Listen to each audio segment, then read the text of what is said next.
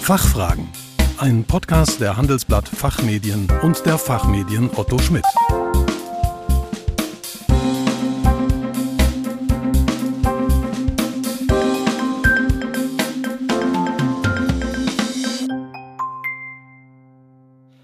Herzlich willkommen zu den Fachfragen. Heute in unserer Reihe Governance Talks, unserem Expertentalk zu aktuellen Themen aus dem Bereich Corporate Governance. Im Rahmen einer Kooperation zwischen der Aufsichtsrat von den Fachmedien Otto Schmidt und ECBE, e, dem European Center for Board Efficiency, beleuchten wir für Sie wesentliche Aspekte der Corporate Governance aus praktischer und wissenschaftlicher Perspektive.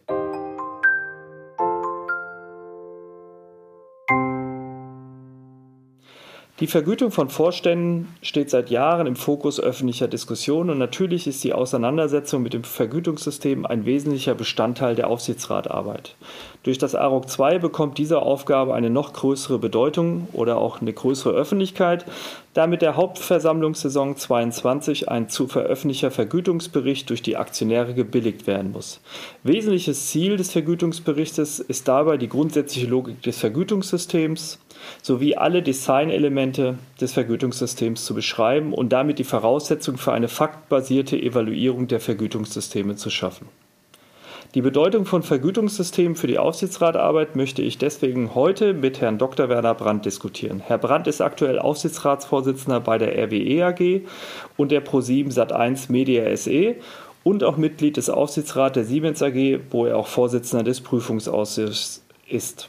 Er ist zudem Mitglied der Regierungskommission Deutscher Corporate Governance Codex und im Arbeitskreis Leitlinien für eine nachhaltige Vorstandsvergütung. Herzlich willkommen zu diesem Podcast, Herr Brandt, und vor allem vielen Dank, dass Sie sich heute die Zeit nehmen. Ja, vielen herzlichen Dank für die Einladung, lieber Herr Professor Wolf. Ich freue mich sehr, heute Teil des Governance Talks Podcasts zu sein und bin gespannt auf Ihre Fragen und freue mich gleichzeitig auf den Austausch über das in der Öffentlichkeit doch so kontrovers diskutierte Thema der Vorstandsvergütung.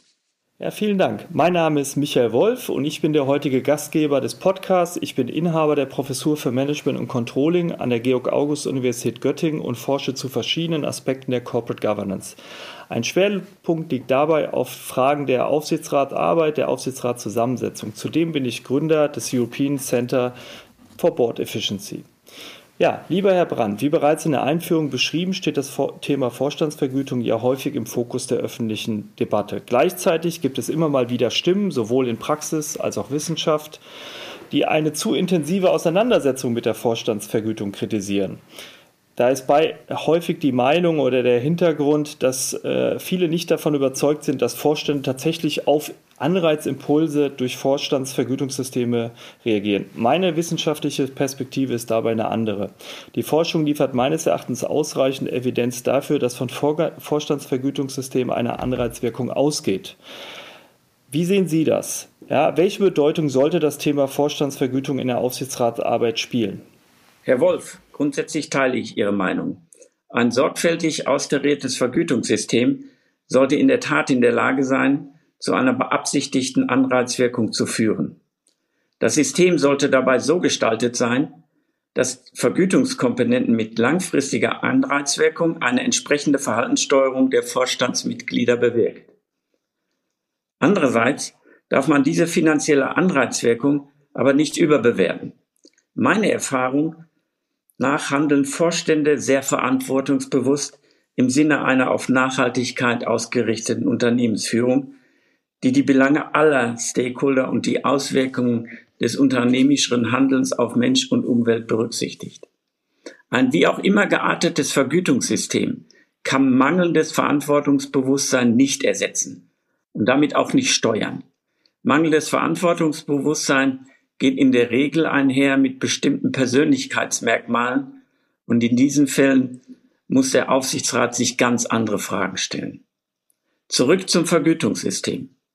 Was es kann, ist vom Aufsichtsrat gesetzte Schwerpunkte mit finanziellen Anreizen so zu unterlegen, dass diese auch vom Vorstand mit der erforderlichen Priorität behandelt werden.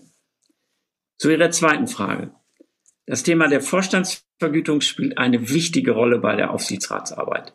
So haben wir beispielsweise bei RWE in Zusammenhang mit einem externen Vergütungsberater eine Neufassung der Vorstandsvergütung veranlasst und die HV hat dieses System im April mit einer Zustimmung von 93 Prozent genehmigt. Worauf kam es uns im Aufsichtsrat dabei an? Es war uns besonders wichtig, die Vergütung des Vorstands eng mit den strategischen Zielsetzungen des Unternehmens zu verknüpfen. Nur so leistet das Vergütungssystem einen wesentlichen Beitrag für eine nachhaltige und langfristig erfolgreiche Unternehmensführung, verbunden mit einer Steigerung des Unternehmenswertes. Und darauf kommt es letztlich ja an. In Zeiten des Wandels ist das Vergütungssystem ein zentrales Steuerungselement, das die Vorstandsvergütung mit den Interessen der Gesellschaft, ihrer Aktionäre und auch den weiteren Stakeholdern in Einklang bringen sollte und zudem wichtige Anreize für die Umsetzung der Geschäftspolitik setzt. In diesem Zusammenhang noch die Frage, in der nächsten Hauptversammlungssaison werden die Investoren im Rahmen einer Say-on-Pay-Stellung zu den Vergütungsberichten und damit zu den Vergütungssystemen ihre Meinung äußern können. Bekommt dabei die Diskussion um die Vorstandsvergütung eine noch größere Bedeutung für den Aufsichtsrat und wie bewerten Sie diese Veränderung? Die Hauptversammlung bekommt in der Tat jetzt aufgrund der Kompetenzverlagerung ein größeres Gewicht im Rahmen der künftigen Diskussion um die Vorstandsvergütung. Von einer größeren Bedeutung für die Arbeit des Aufsichtsrats würde ich aber nicht sprechen wollen, nur weil das Aktionärsvotum zur Pflicht wird. Die dem Aufsichtsrat übertragene Aufgabe bleibt identisch. Die im öffentlichen Diskurs oftmals positiv hervorgehobene Stärkung der Aktionärsdemokratie, die die neuen Regelungen mit sich bringt, ist im Grunde genommen vollkommen richtig. Aber nicht außer Acht lassen sollte man dabei die folgenden Realitäten. Die Aktionärszusammensetzung und die korrespondierenden Interessen sind von Unternehmen zu Unternehmen sehr, sehr unterschiedlich. Zum Beispiel können Aktionäre sehr wohl auch kurzfristige Renditeziele verfolgen und sich nicht dem langfristigen Unternehmensinteresse verpflichtet fühlen. Sicherlich kann man sagen, dass im Rahmen des C&P der Einfluss von institutionellen Investoren zunehmen wird. Keine Frage. So zeigt ein Blick auf die Aktionärslandschaft im deutschen Leitindex, dass in erster Linie institutionelle Investoren wie zum Beispiel BlackRock, Vanguard oder Allianz Global Investors einen steigenden Einfluss auf die Abstimmungsergebnisse haben werden. Wichtig hierbei ist, dass alle institutionellen Investoren ein eigens erstelltes, eigen erstellte Vorgaben zur Transparenz und Ausgestaltung von Vergütungssystemen folgen. Das sind die sogenannten Proxy Voting Guidelines. Nicht zu vernachlässigen sind an dieser Stelle auch die sogenannten Stimmrechtsberater wie zum Beispiel Institutional Shareholder Services. Auch die Gruppe der Stimmrechtsberater gibt Anlegern auf Basis ihrer eigenen konkreten Vorgaben eine systematische Einschätzung und Abstimmungsempfehlung zur Vergütung. Man muss sich also im Klaren darüber sein, dass die Abstimmungsergebnisse durch institutionelle Investoren, Stimmrechtsberater sowie große, teils aktivistische Investoren, die alle unterschiedliche Vorgaben in ihren Voting Guidelines für die Vorstands Vergütung erfassen, geprägt werden. Das gerade Gesagte begründet auch die Komplexität der Vorstandsvergütung Systeme. Die ist ja im Laufe der letzten Jahre nicht willkürlich in die Vergütungssysteme gekommen. Sowohl der Gesetzgeber als auch die unterschiedlichen Aktionärsgruppen und Stimmrechtsberater machen Vorgaben für die Ausgestaltung des Vergütungssystems. Und sie laufen ganz klar Gefahr, dass sie das Vergütungssystem mit genau diesen, teils, wie gerade erläutert, diametralen Anforderungen schlichtweg überfrachten. Um mal ein Gefühl dafür zu geben. Was glauben Sie, wie viele Seiten ein Vergütungsbericht umfassen wird, der die Anforderungen des neuen Paragraph 162 Aktiengesetz zum Vergütungsbericht vollends erfüllt? Wir können uns im Schnitt lieber Herr Wolf, einstellen auf 30 bis 50 Seiten Berichtsmaterial in den Vergütungsberichten. Das wird viel zu lesen sein. Ähm, bleiben wir mal bei, was wir da eigentlich auch mit erreichen wollen. ähm, mit den Vergütungssystemen. In einem, in einem Bestseller äh, von Alex Edmonds, Professor an der London Business Schools äh, mit dem Titel Grow the Pie, definiert er drei wesentliche Anforderungen für funktionierende Anreizsysteme. Das ist einmal Sensitivität im Sinne einer Pay for Performance zur Sicherstellung der Verantwortlichkeit. Das ist Einfachheit zur Sicherstellung von Symmetrie ja, und Zeithorizont zur Sicherstellung einer Nachhaltigkeit. Teilen Sie diese Aufzählung oder würden Sie das noch um andere wesentliche Anforderungen ergänzen? Grundsätzlich teile ich diese Auffassung. Allerdings würde ich bei dem letzten und bei dem ersten Punkt äh, noch äh, die konkreten ESG-Ziele anführen wollen und um diese ergänzen wollen. Diese sollten zum einen transparent äh, offengelegt werden und zum anderen ist es meines Erachtens wirklich essentiell, die Materialität der ESG-Ziele am jeweiligen Geschäftsmodell auszurichten. Beispielsweise greifen wir beim Vergütungssystem von RWE neben der Entwicklung des bereinigten Nettoergebnisses auf zwei zusätzlich gleichwertige Erfolgsfaktoren, die auf die nachhaltige und langfristige Entwicklung von RWE abzielen. Einer davon ist die CO2-Intensität unseres Erzeugungs Portfolios. Hier definieren wir klare Zwischenziele, die sich aus dem strategischen Unternehmensziel ableiten, bis 2040 klimaneutral zu sein. Greifen wir das Thema, was sie gerade selber auch schon mal erwähnt hat, das Thema nach äh, Langfristigkeit nochmals auf. Zahlreiche empirische Studien belegen ja ähm, die hohe Bedeutung des durch das Anreizsystems induzierte Zeithorizont.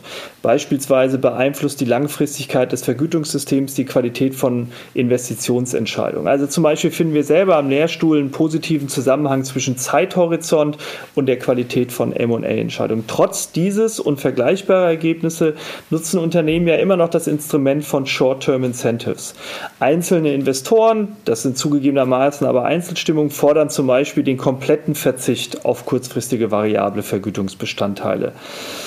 Sind diese Short-Term-Incentive vor dem Hintergrund Ihrer praktischen Erfahrung der notwendig? Gibt es in diesem Zusammenhang aus Ihrer Sicht eine, eine ideale Aufteilung zwischen Fixum, Short-Term und Long-Term-Incentives?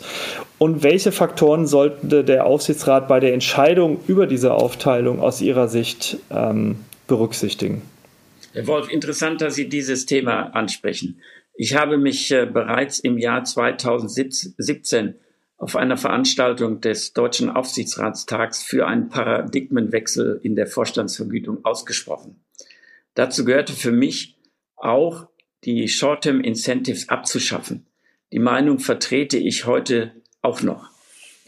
Ein Vergütungssystem sollte in erster Linie einfach und verständlich sein.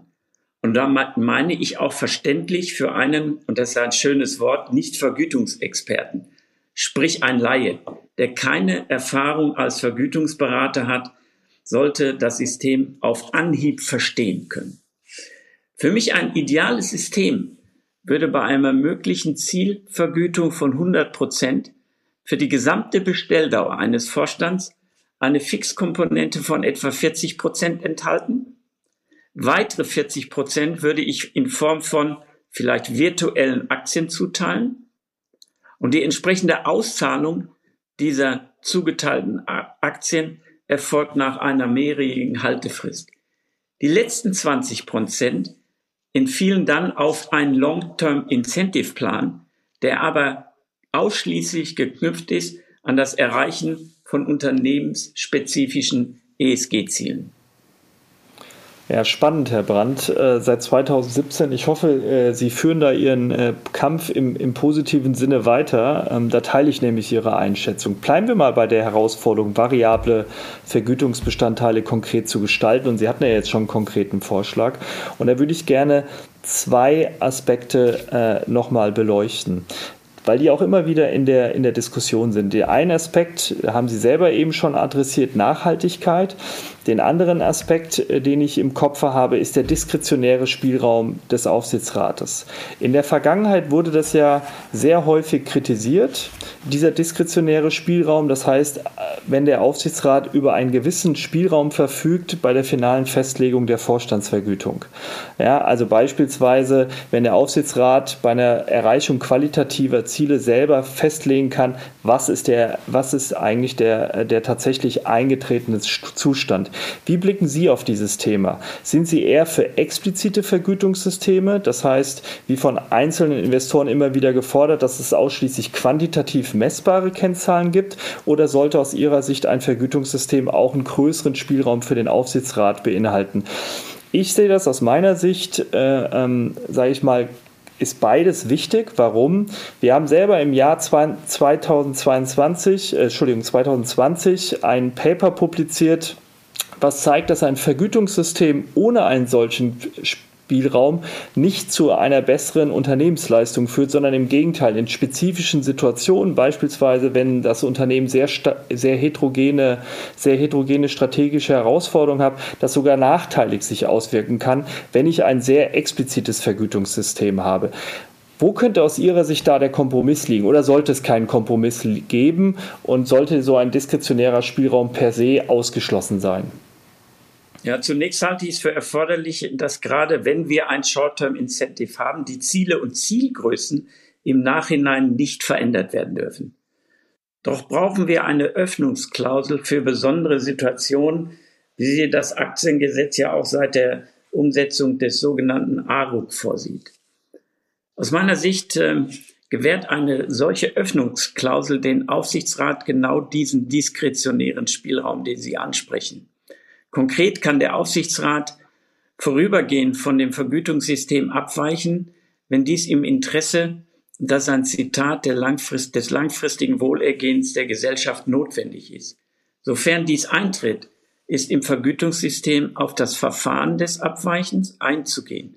Ebenfalls sind natürlich die Bestandteile des Vergütungssystems, von denen abgewichen werden kann, zu benennen. Ich halte diese Regelung für recht vernünftig. Und im ARUG sind ja auch Anwendungsbeispiele in der Regierungsbegründung angeführt, und zwar außergewöhnliche Umstände, zum Beispiel wie die Finanzkrise in den Jahren 2008 bis 2009. Ebenfalls kann es sich bei außergewöhnlichen Umständen auch um Unternehmenskrisen handeln, so der Regierungsentwurf, die besondere Maßnahmen erfordern und hier wird geredet von der Einstellung eines besonders geeigneten Krisenmanagers, ähm, der mit seiner Vergütung außerhalb des Systems liegen würde. Das ist alles nachvollziehbar. Ich würde gerne noch einen zusätzlichen Punkt machen. Wir konnten ja in den letzten Jahren in vielen Industrien fundamentale Transformationen beobachten, auch in den Unternehmen, in denen ich als Aufsichtsrat tätig bin, zu einer grundlegenden Änderung der strategischen Ausrichtung ja ganzer Geschäftsmodelle geführt hat. In diesen Fällen ist es natürlich sehr wichtig, dass ein Vergütungssystem dem Unternehmen die erforderliche Flexibilität gibt, strategische Zielsetzungen an die Marktbedingungen anzupassen. Wäre das nicht der Fall, so ist das gesamte Vergütungssystem alles andere als hilfreich um die Leitung des Unternehmens zum richtigen Handeln zu bewegen. Oder anders ausgedrückt, in solchen Fällen steht man sich mit dem Vergütungssystem echt selbst im Weg.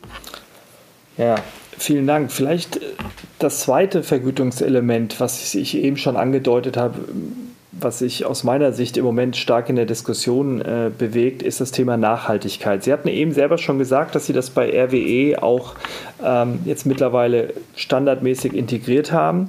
Jetzt stellt sich bei diesem Thema, wie ich Nachhaltigkeitsaspekte in die Vorstandsvergütung einbaue, bei manchen Aufsichtsräten das ein oder andere Fragezeichen. Was würden Sie anderen Aufsichtsräten raten? Wie sollte, der, wie sollte die Auswahl der richtigen Nachhaltigkeitskennzahl erfolgen und in welchem Element sollten aus Ihrer Sicht ja, ähm, die Nachhaltigkeit integriert werden? Also Stichwort wieder Short-Term, Long-Term Incentive. Also hier habe ich eine klare Meinung. Es sollte in jedem Fall im Long-Term Incentive, ähm, wie äh, schon zuvor im Rahmen meines idealen Vermütung, Vergütungsmodells beschrieben, äh, verankert sein. Äh, manche Unternehmen wählen den Short-Term Incentive, um dann aber auch überzuführen in den Long-Term Incentive. Und das sollte eigentlich auch äh, die Regel sein ähm, für alle Unternehmen. Ähm, Sie wissen, dass ich dem Arbeitskreis Leitlinien für eine nachhaltige Vorstandsvergütung angehöre. Und äh, wir haben ähm, im, im, ähm, in, der letzten, in der letzten Zeit folgende Empfehlung für die Integration von ESG-Zielen gegeben. Dabei haben wir unterschieden zwischen drei Bereichen, einmal dem Design, der Berichterstattung und dem Dialog. Wenn ich mir den ersten Bereich jetzt mal anschaue, das äh, Design, dann haben wir vier, vier Empfehlungen formuliert. Danach sollen ESG-Ziele erstens unternehmensspezifisch und relevant sein. Das hatte ich vorhin schon mal betont. Signifikant gewichtet sein, vorrangig langfristig ausgerichtet sein und natürlich auch nachvollziehbar und messbar sein als vierte äh, Forderung. Dann im zweiten Bereich, da geht es um die Berichterstattung. Da haben wir folgende Empfehlung formuliert. Erstens, die ESG-Zielsetzungen sollen anspruchsvoll sein und transparent offengelegt werden. Also diese Transparenz an die Aktionäre und die Öffentlichkeit sehr wichtig. Und die zweite Empfehlung in diesem Bereich der Berichterstattung, ESG-Ziele sollen möglichst integriert in der Unternehmenssteuerung verwendet werden und berichtet werden. Dann haben wir uns den letzten Bereich vorgenommen, den Dialog. Und da haben wir folgende zwei Empfehlungen ausgesprochen. Erstens, die Materialität der ESG-Ziele soll anhand des Geschäftsmodells hergeleitet werden. Alles andere wäre ja auch unsinnig. Und zweitens, Verantwortlichkeiten für ESG-Ziele innerhalb, sollten innerhalb der Unternehmensleitung klar zugeordnet werden. Und äh, für mich ist das heute ein Thema für den Vorstand und nicht für ähm, nachgelagerte ähm, äh, Funktionen in dem Unternehmen. Das ist eine Verantwortung, die auf die oberste Führungsebene einer Aktiengesellschaft gehört. Mit diesen acht Hinweisen, Herr Wolf, kann eine sinnvolle Verankerung von ESG-Zielen in der Vorstandsvergütung gelingen. Und vielleicht noch ein Tipp am Rande. Weniger ist mehr. Ein bis zwei nachvollziehbare und am unternehmerischen Geschäftsmodell und der Strategie ausgerichtete KPIs sind vollkommen ausreichend. Ja, bleiben wir mal bei diesen Tipps, ähm, denn zum Schluss möchte ich gerne nochmal äh, den Blick auf die konkrete Aufsichtsratsarbeit richten. Was würden Sie jetzt aus Ihrer Erfahrung in unterschiedlichen Aufsichtsratgremien mit Blick auf strukturelle oder prozessuelle, äh, prozessuale Arbeit beim Themenkomplex Vorstandsvergütung empfehlen? Was sind aus Ihrer Sicht Erfolgsfaktoren bei diesem Thema für die interne Gremienarbeit? Würden Sie zum Beispiel Unternehmen empfehlen, immer ein, auch einen Vergütungsausschuss zu institutionalisieren? Was wären da Ihre Empfehlungen? Das ähm, äh, greife ich gerne auf, denn die Aufsichtsräte in Deutschland arbeiten äh, sehr viel über Ausschüsse. Und bei vielen Unternehmen liegt jetzt, obliegt es dem Personalausschuss, sich mit allen Vorstandsangelegenheiten auseinanderzusetzen. Dazu gehört neben der Bestellung und Abberufung von Vorständen natürlich auch das System der Vorstandsvergütung und die individuelle Vergütung einzelner Vorstandsmitglieder. In anderen Unternehmen ist die Zuständigkeit für die Bestellung und Abberufung von Vorständen dem Präsidium zugeordnet und das Thema Vorstandsvergütung ist ein Vergütungsausschuss übertragen. Aus meiner Sicht sind damit äh, die Anforderungen von großen Investoren, denken Sie an BlackRock, die einen separaten Vergütungsausschuss empfehlen, grundsätzlich erfüllt, da in beiden Alternativen das Thema Vorstandsvergütung einem separaten Ausschuss zugewiesen ist. Für eine erfolgreiche Gremienarbeit im Aufsichtsrat empfehle ich ähm, Insbesondere die bereits vorhin erwähnten Best Practice Empfehlungen des Arbeitskreises für nachhaltige Vergütung. Wir haben kürzlich neben dem bereits angesprochenen Papier zur Integration von Nachhaltigkeit ähm, beziehungsweise ESG-Zielen in die Vergütung auch ein, eines zur Transparenz der Vorstandsvergütung im Vergütungsbericht veröffentlicht. Da kann man zusammenfassend sagen, und für mich ist wichtig, ein klares und verständliches Vergütungssystem zu haben, eine Fokussierung auf unternehmensindividuelle und wesentliche finanzielle und nicht finanzielle Erfolgsfaktoren und einen transparenten Vergütungsbericht. Erlauben Sie mir vielleicht abschließend noch eine Bemerkung, äh, Herr Wolf, wenn ich darf, zur gesamten Vergütungsdebatte. stellen wir uns doch mal ähm, die Frage, worum es bei einem wohldurchdachten und anreizkompatiblen, wie das so schön heißt, Vergütungssystem überhaupt gehen sollte. Es geht aus meiner Sicht für ein Unternehmen darum, im internationalen Wettbewerb die richtigen Talente in das Unternehmen zu bekommen.